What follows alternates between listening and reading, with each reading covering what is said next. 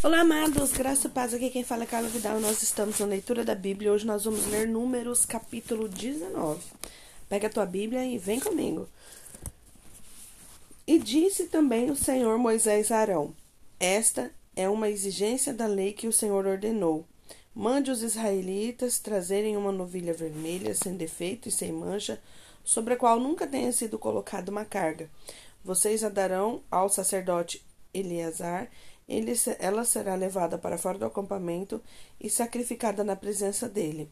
Então o sacerdote Eleazar pegará um pouco do sangue com o dedo e aspergirá sete vezes em direção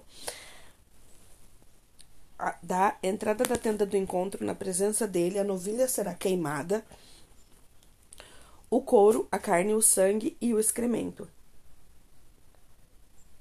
O sacerdote apanhará o fogo que estiver queimando a novilha. Depois disso, o sacerdote lavará as suas roupas e se banhará com água. Então poderá entrar no acampamento, mas estará impuro até o cair da tarde. Aquele que queimar a novilha também lavará as suas roupas e banhará a água e estará impuro até o cair da tarde.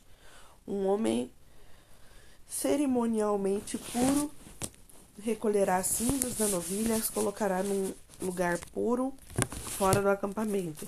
Serão guardadas pela comunidade de Israel para o uso da água, da água da purificação para a purificação dos pecados. Aquele que recolher as cinzas da novilha também lavará suas roupas e ficará impuro até o cair da tarde. Este é um decreto perpétuo tanto para os israelitas como para estrangeiros residentes. Quem tocar no cadáver humano ficará impuro até sete dias. Deverá purificar-se com a água e no terceiro no terceiro e no sétimo dia. Então estará puro. Mas, se não se purificar no terceiro e no sétimo dia, não estará puro. Quem tocar num cadáver humano e não se purificar, contamina o tabernáculo do Senhor e será eliminado de Israel. Ficará impuro, porque a água da purificação não foi derramada sobre ele. Sua pureza, sua impureza permanece com, sobre ele. Esta é a lei que se aplica quando alguém morre numa tenda. Quem entrar na tenda e quem nela estiver ficará impuro sete dias. E qualquer recipiente que não estiver bem fechado ficará impuro.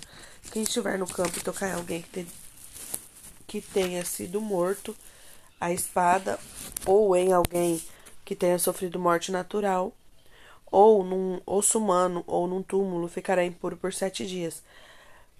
Pela pessoa impura colocarão um pouco de cinza no holocausto de purificação num jarro e derramarão água da fonte por cima. Então um homem cerimonialmente puro pegará isopo, molhará na água e aspergirá sobre a tenda, sobre todos os utensílios e sobre todas as pessoas que, estão, que estavam ali. Também as aspergirá sobre todo aquele que estiver tocado num osso humano ou num túmulo, ou em alguém que tenha sido morto, ou que tenha sofrido morte natural. Aquele que estiver puro aspergirá sobre a pessoa impura no terceiro e no sétimo dia, e no sétimo dia deverá purificá-la. Aquele que estiver sendo purificado lavará suas roupas, e se estiver impuro, não, não se purificar, será eliminado da assembleia pois contaminou o santuário do Senhor. A água da purificação não foi aspergida sobre ele, e ele está impuro. Este é o decreto perpétuo para eles. Um homem que aspergir a água da purificação também lavará as suas roupas, e todo aquele que tocar na água da purificação ficará impuro até o cair da tarde. Qualquer coisa na qual alguém que estiver impuro tocar se tornará Peraí. Ah, é. Se tornará impura, e qualquer pessoa que nela tocar impura ficará até o final da tarde.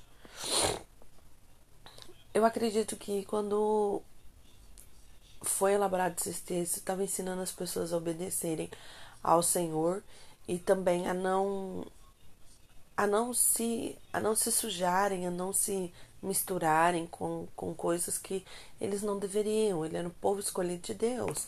Então nós também precisamos é não nos tornar impuros. Buscar santidade, buscar ouvir a voz do Senhor. A gente só vai entender o processo das nossas vidas, as mudanças que a gente precisa fazer quando a gente começar a entender o que a Bíblia pede para que nós façamos para ter uma vida conforme os padrões de Cristo. Agora, se a gente vai à igreja, a gente congrega, mas não quer viver os padrões da Bíblia, não quer ler a Bíblia, não quer orar, não quer mudança de vida, então a gente está enganando a nós mesmos. Porque nós nunca vamos enganar o Senhor, mas nós vamos enganar nós mesmos, porque a gente Deus é mudança de vida. Né? A gente sempre vai ser transformado. E se você não está com o coração aberto, talvez você esteja dentro da igreja, mas à beira do caminho. Pai, que em nome de Jesus a gente abre os nossos olhos, os nossos ouvidos e que nós possamos entender a tua palavra e viver mediante aquilo que o Senhor tem ensinado para nós. Nos capacita e nos ajuda a entender a tua palavra, a ouvir ja prečkala.